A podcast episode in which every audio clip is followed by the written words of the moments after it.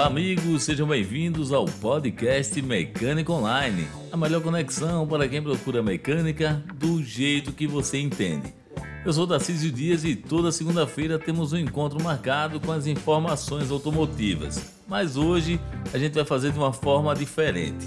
No podcast dessa segunda-feira, eu vou passar uma entrevista que eu realizei, eu vou inverter os papéis, eu vou passar a ser entrevistado. Foi uma entrevista que eu fiz aqui para a Rádio Jornal em Pernambuco, no programa JC Veículos, com o colega também radialista, jornalista Wagner Gomes.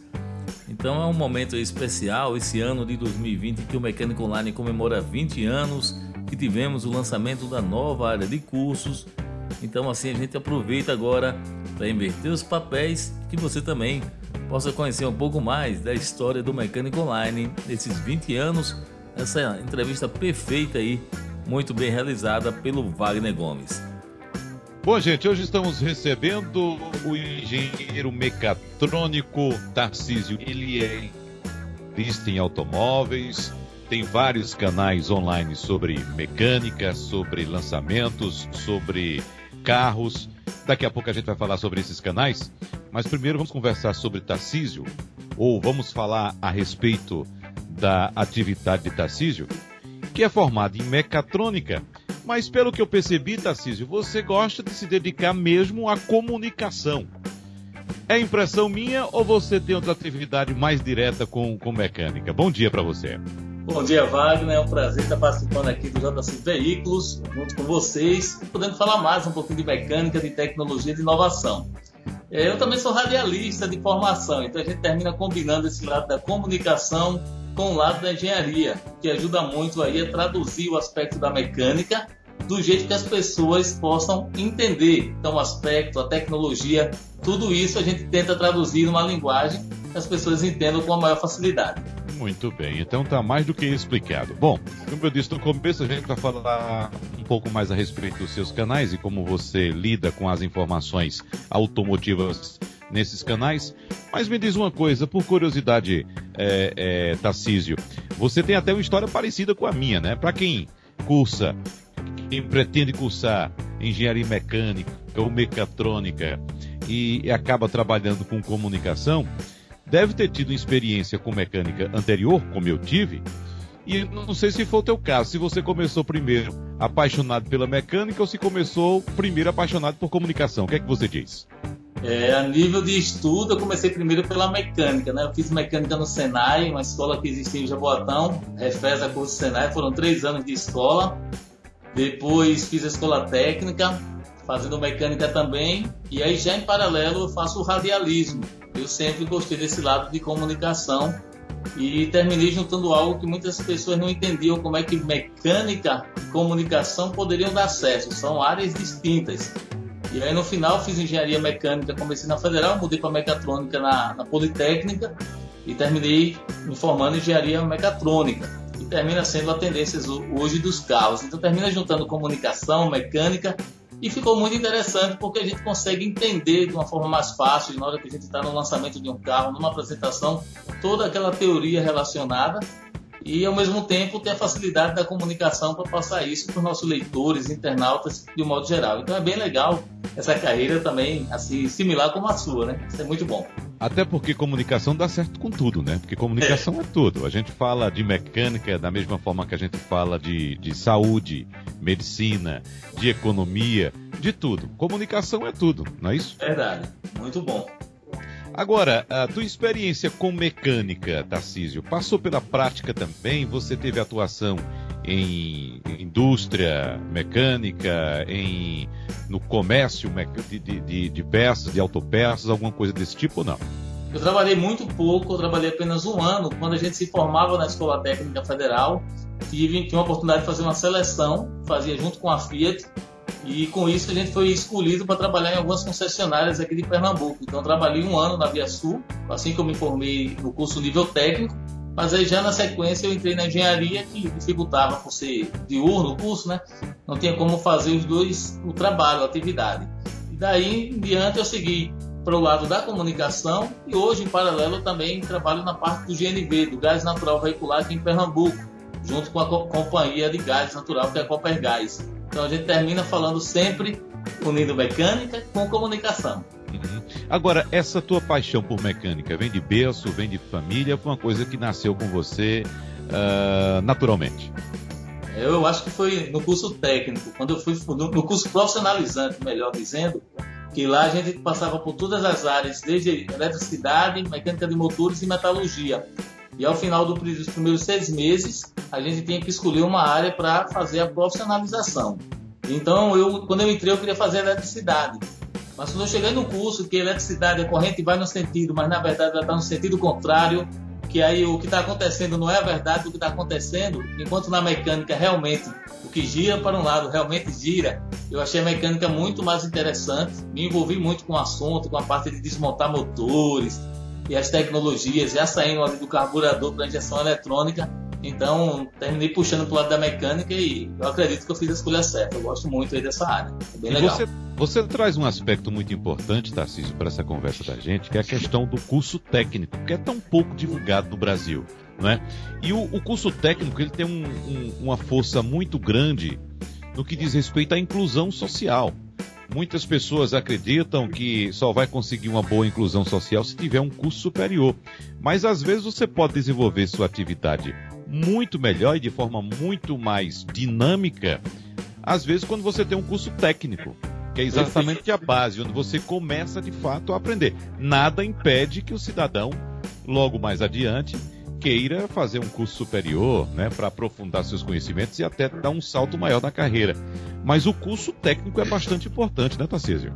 Com certeza. Em algumas oportunidades que eu já tive viajando até mundo afora aí, certa vez na Alemanha eu estava conversando com um designer da Volks e ele falou que os profissionais que têm um curso técnico na Alemanha, tipo um jardineiro, né, até mesmo técnico em mecânica, eles recebem um salário muito paralelo com o cientista de certa forma, que tem ali um nível superior. Então, a uma determinada idade, na, na Europa, na Alemanha, eles fazem um, um, teste de aptidão que identifica se você tem um perfil mais técnico ou um perfil mais de cientista. Isso é muito interessante porque continua valorizando a carreira do técnico, que tem aquele conhecimento mais da prática e não deixa de valorizar também quem tem um conhecimento científico.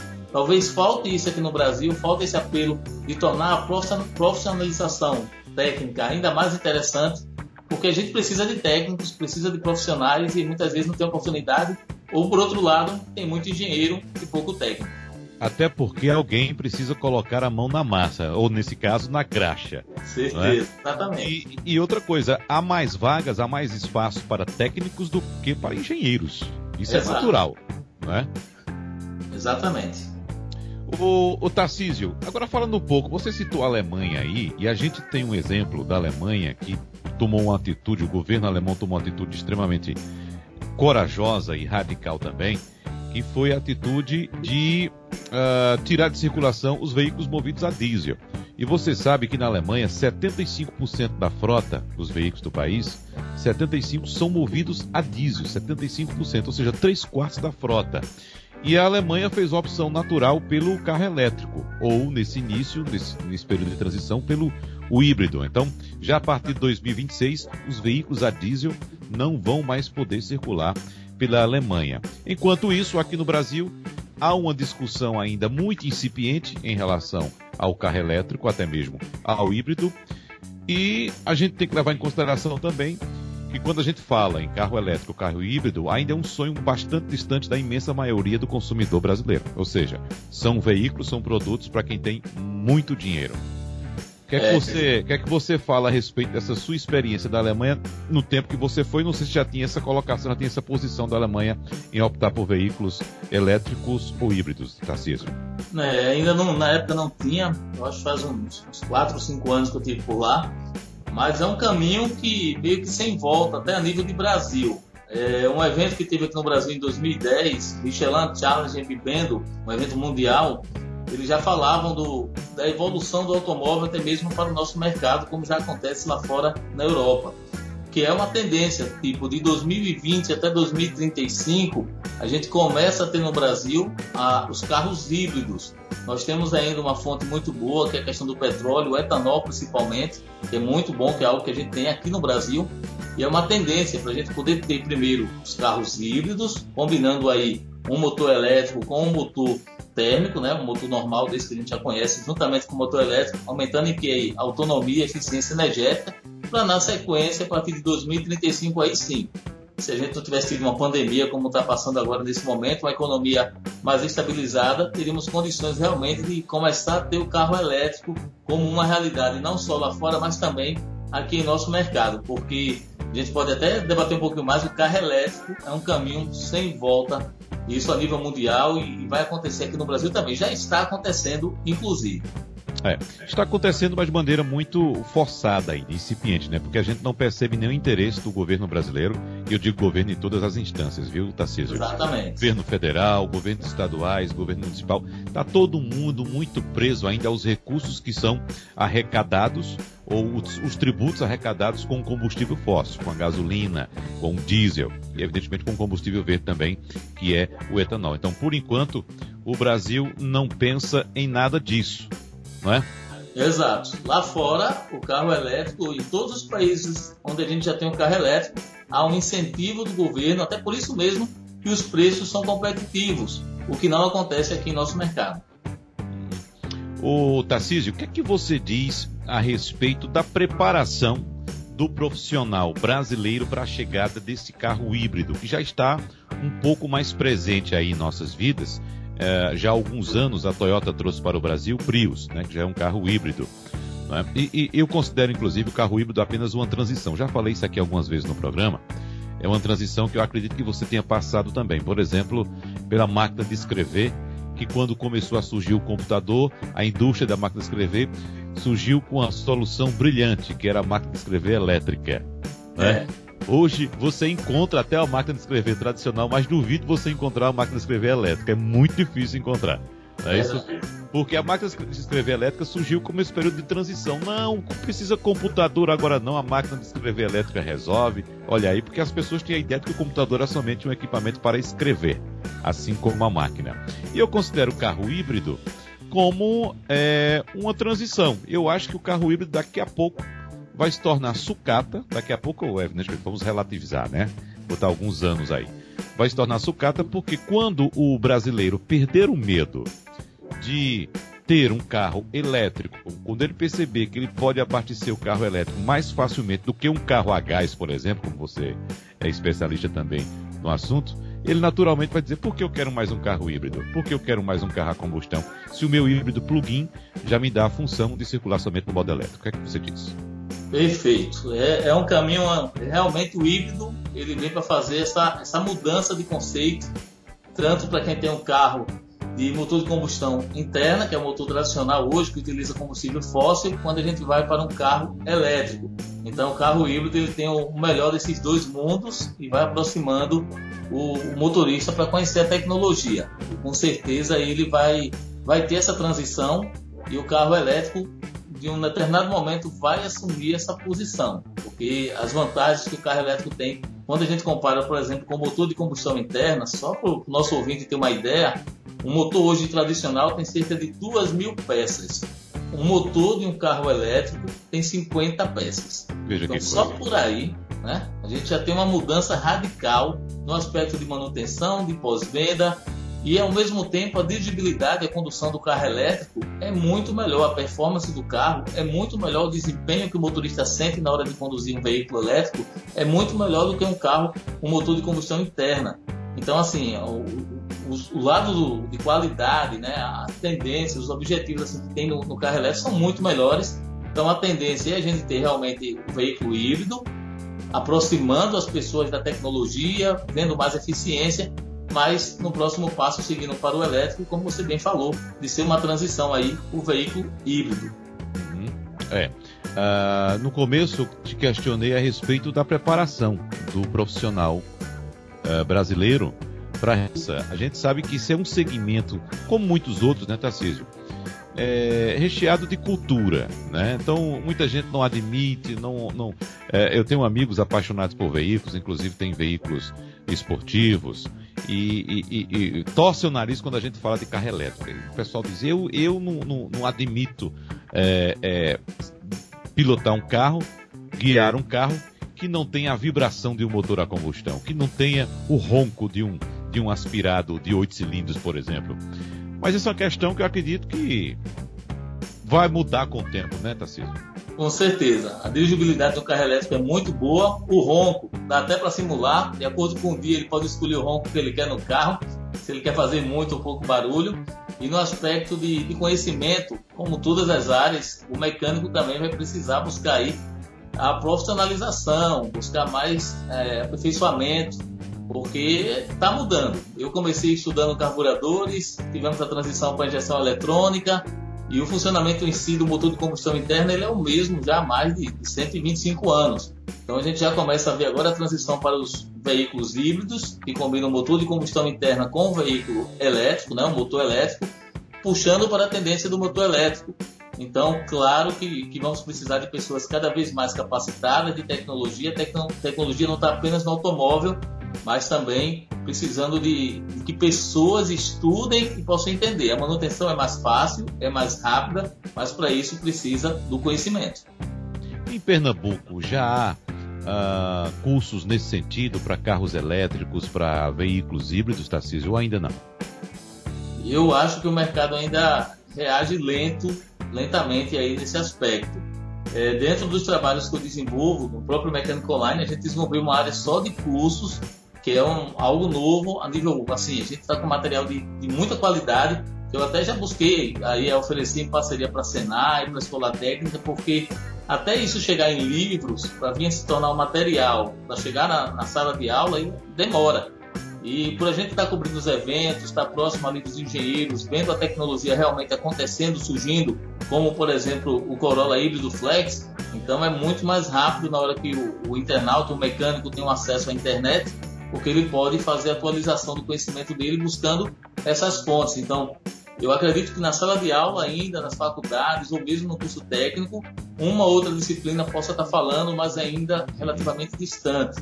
Então, eu, eu recomendo ao pessoal que tem interesse buscar na internet, tem, tem, tem o nosso, tem outros materiais também, que são fontes interessantes aí para quem procura aperfeiçoar o conhecimento. É, e o conhecimento é tudo, né, Tarcísio? Porque, por Sim. exemplo, quando a gente fala de emprego no Brasil, emprego hoje é uma situação difícil de encontrar. Né? Um, a gente circula pelo Brasil nesse, nesse período também de crise, de pandemia e tal. A gente sabe muito bem que emprego é coisa rara. Mas alguns setores oferecem emprego. Por exemplo, o setor de tecnologia. Se a gente for aqui no nosso é, Porto Digital, a gente vai encontrar uma oferta muito grande de, de emprego, de vagas. Acontece que não há profissionais capacitados, né? Não há capa é, profissionais treinados para assumir essas vagas. E você toca num ponto muito importante: é preciso buscar logo conhecimento, porque quando a gente cita os veículos híbridos que já estão circulando aí, perceba que não são poucos. O, o, o, o, o Prius da Toyota já tem algum tempo.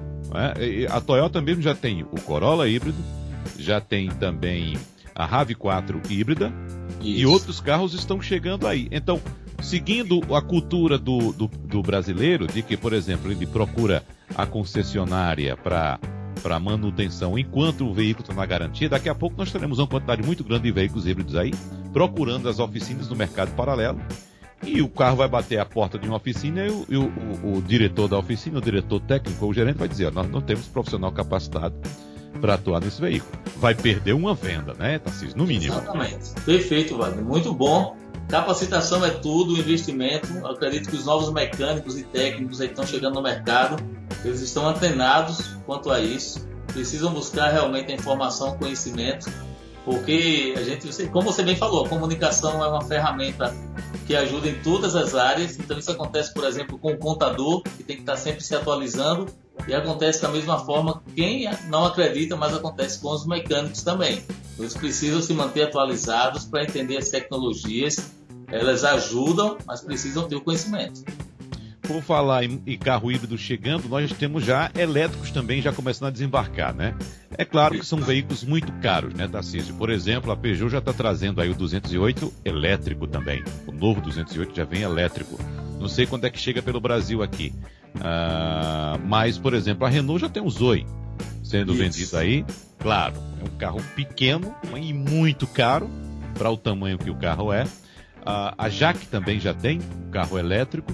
Enfim, os elétricos vão chegando muito timidamente, até porque os incentivos são muito poucos.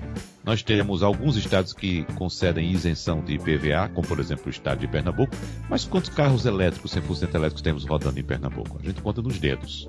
Né? Então, ah, é, é preciso, sobretudo, se preparar para essa realidade, Tarcísio. É, eu acho que a grande dificuldade aí é o, é o, custo realmente de aquisição ainda, pela tecnologia por ser nova. Então, à medida que a gente aumentar essa demanda, isso a nível até mundial, a gente vai conseguir baixar o custo, que é o custo principalmente da bateria, que é o que termina não só o custo da bateria, como também a garantia, né? Como é que ela vai, a densidade de energia que essa bateria vai segurar e por quanto tempo, mesmo aspecto da autonomia. Então, o desafio do carro elétrico ele é muito grande, não é só um desafio do custo de aquisição, é o custo de manutenção e claro que a gente precisa no Brasil aí, teoricamente, de incentivos do governo para poder aproximar essa tecnologia das pessoas. Os fabricantes eles estão meio que testando o mercado, trazendo um modelo, outro. A Peugeot, como você bem falou, anunciou o novo 208, uma versão elétrica, mas só ficou no anúncio. A previsão desse carro só chega ao mercado em 2021. Então, assim, é, é aquela coisa, a gente está querendo oferecer, mas precisa sentir qual é a reação do mercado. Infelizmente, com, com toda essa crise que a gente está passando, eu acho que fica ainda mais distante a questão de, do carro elétrico realmente chegar para valer aqui no nosso mercado a um curto, médio prazo. O que faremos com a estimada, poderosa e grandiosa Petrobras, em Tarcísio, quando a realidade do elétrico se impor? Uh, veja só, a bateria hoje do carro elétrico, ela utiliza um elemento que é muito abundante no Brasil, por incrível que pareça, é o níquel. E nesse aspecto, a, a Vale, a ex-companhia Vale de Rio Doce, que hoje chama-se Vale, é a maior produtora de níquel do planeta. Então veja que o Brasil pode desempenhar um papel importantíssimo na produção de baterias, enquanto o elemento principal da bateria for o níquel. Agora, evidentemente que a gente vai ter um tempo ainda longo pela frente, né, Tarcísio? É verdade. E, muitas vezes, infelizmente, o que acontece é que o Brasil termina mandando esse material para fora, ele é processado, quando chega aqui vem com preço 10, 20 vezes maior, enquanto a gente está vendendo né, com um preço muito mais barato. Já no aspecto da Petrobras, de certa forma, a gente vai lembrar aquele pouquinho lá da física, da química, porque a energia se transforma. Então, muitas vezes a gente pode não estar utilizando, por exemplo, o gás natural. É um exemplo bom para a gente dar que ah, não vai ter, o cara não vai utilizar o carro gás natural, que tem a questão do peso, de toda a instalação do gás natural. Mas o gás natural vai ser utilizado, por exemplo, em térmicas para produzir energia elétrica. Então, por um caminho ou pelo outro, vai, a gente vai continuar utilizando aí, de certa forma, a energia da Petrobras ou de uma outra distribuidora de gás, mas vai utilizar o combustível para chegar, no final das contas, na energia elétrica. Ou seja, haverá, na verdade, uma transformação, não é? Exatamente. Da atividade. Né? Não, não perderemos. Até porque essa é uma mudança gradativa também, né? Eu não acredito que o Brasil, não sei você, o que é que pensa, Tarcísio, eu não acredito que o Brasil tome uma atitude radical como tomou, por exemplo, a Alemanha, como eu citei agora há pouco. Acredito que não. Nós teremos uma mudança, eu acho que gradativa e lenta dessa frota do motor a combustão para o motor elétrico. Então, acho que a Petrobras vai ter ainda alguns, alguns anos de vida. Com certeza. É o mais coerente, realmente, e, e o esperado que aconteça, né? Essa transição de forma planejada, não tem como aqui, de um dia para a noite, a gente virar a chave e dizer que agora vai utilizar veículo elétrico. Seria uma boa, mas não é o momento ainda para fazer é. isso. Bom, Tarcísio, essa conversa que nós estamos tendo aqui no rádio, você tem também com seus leitores, com seus seguidores nas mídias sociais e também no portal que você tem na internet, que é o mecanicaonline.com.br. E nesse, nesse portal você oferece cursos também, não é isso? Isso. A gente lançou agora, aproveitou a pandemia que diminuiu a quantidade de eventos e terminamos ficando todos aqui em Recife, que o Mecânico Online é um portal aqui pernambucano desses 20 anos que a gente está comemorando no mês de no ano de 2020, é, lançamos uma área, renovamos a área de cursos. Então a gente tem curso lá de história do automóvel, da evolução do automóvel, curso de powertrain, de funcionamento dos motores, mas o destaque, realmente, a grande novidade é um curso sobre veículos elétricos e híbridos. Uma forma aí de aproximar as pessoas dessas novas tecnologias, do funcionamento, dos tipos de motores elétricos que existem, tentando traduzir todas essas novidades de forma que as pessoas possam entender. Então, esse material, ele, eu acho que hoje é um dos melhores aí que a gente tem. porque ele consegue contemplar toda a teoria envolvida do funcionamento do veículo elétrico, tá? também do veículo híbrido, sem perder a essência dos motores de combustão interna. Então a gente começa falando dos motores e vai evoluindo para os veículos híbridos e na sequência os elétricos, falando de toda a teoria do funcionamento e de como funciona o veículo elétrico. Então isso realmente é, é muito bom, é um material que relativamente comparando o custo aí do que é oferecido até a nível de São Paulo, é um custo relativamente baixo de investimento e que com certeza é uma referência hoje para quem procura informação sobre veículos elétricos e híbridos ou mesmo aprender mecânica através da internet. Muito bem. E você tem os canais nas mídias sociais também, né? O Instagram, acredito que o YouTube também, não é? Tem, nós temos um canal no YouTube direto, é o Mecânico Online, já tem para mais de mil vídeos que a gente veicula, então todos os lançamentos automotivos, as avaliações, a gente faz aqui em Pernambuco também, a gente testa os veículos, cobre os lançamentos, quando, né, antes da pandemia, principalmente a gente cobriu os eventos aí a nível Brasil até fora, então no canal a gente faz essa veiculação dos vídeos, principalmente as avaliações, os lançamentos e as tecnologias. O Instagram é mais uma forma de estar tá divulgando o que é está acontecendo, as principais notícias direto, que é Tarcísio underline mecânica underline online. Muito bem. Então você como professor, como técnico, né, e também formado em mecatrônica, conhecedor de mecânica de automóveis, agora quero testar seus conhecimentos como radialista, viu, Tarcísio? Vamos lá. Para encerrar a nossa conversa aqui, eu quero que você deixe uma música para o nosso ouvinte. Quero saber como é que você está de música. Ou se sua cabeça só tem parafuso. Rapaz, a gente escuta música no carro, mas escuta podcast. A gente tem até podcast também. Hoje em dia é, sempre tem uma novidade, né? Eu acompanho esse podcast aí também no JC Veículos e tem o nosso lá do Mecânico Online no Spotify. Então a gente termina ouvindo o nosso. Mas tem músicas aí que a gente lembra, vamos dizer assim, teve evento até que a gente já dirigiu ali nessa estrada de Santos, que fica ah. em São ah. Paulo. Já tive a oportunidade de testar um carro né, que é uma via hoje que é fechada, mas aí a gente conseguiu autorização e fez um teste lá e, vez por outra, eu escuto essa música e lembro de, desse evento. Então, de repente, se você tiver na sua playlist aí, Estrada de Santos, até a versão original, a gente pode ouvir para terminar aí no ritmo do automóvel, literalmente, né? Essa música já saiu algumas vezes, mas é uma música belíssima e, evidentemente, já, já fazia algum tempo que a gente não executava essa música aqui, viu, Tarcísio?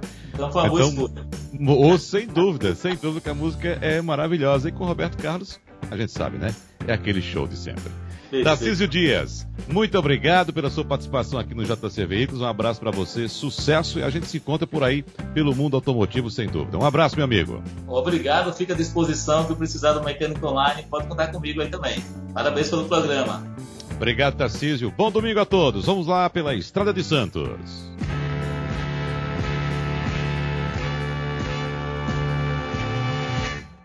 Se você pretende saber quem eu sou, eu posso lhe dizer. Entre no meu carro, na estrada de Santos, e você vai me conhecer.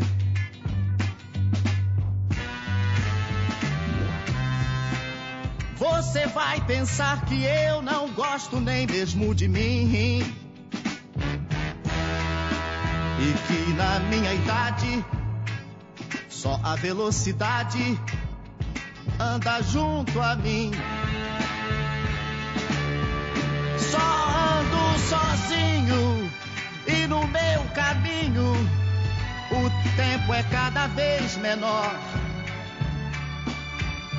Preciso de ajuda, por favor me acuda. Eu vivo muito só.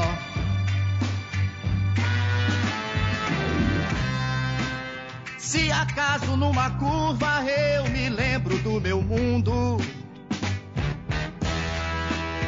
eu piso mais fundo, corrijo num segundo, não posso parar.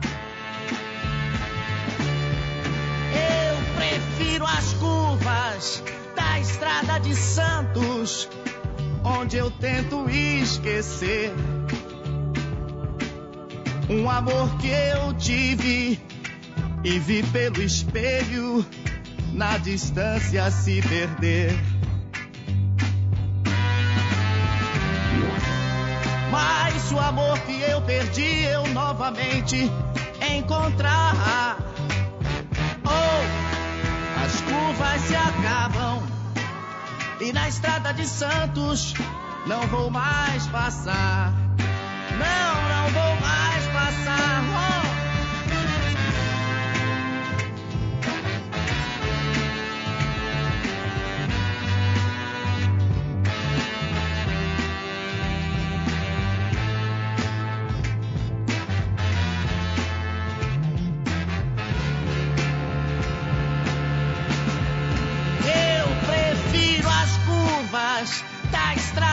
Santos, onde eu tento esquecer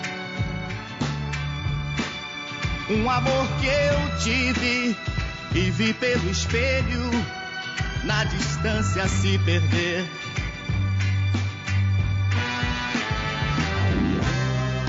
Mas se o amor que eu perdi eu novamente encontrar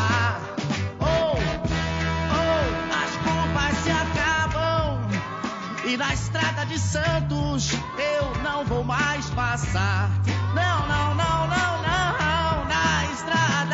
Santos as curvas se acabam e eu não vou mais passar. Não, não, não. Oh, na estrada de Santos. E o Mecânico Online apresenta sua plataforma de cursos online, pronta para ser referência para quem procura cursos online na área da mecânica automotiva, com conteúdo recente e de qualidade. Destaque para o novíssimo curso sobre veículos elétricos e híbridos.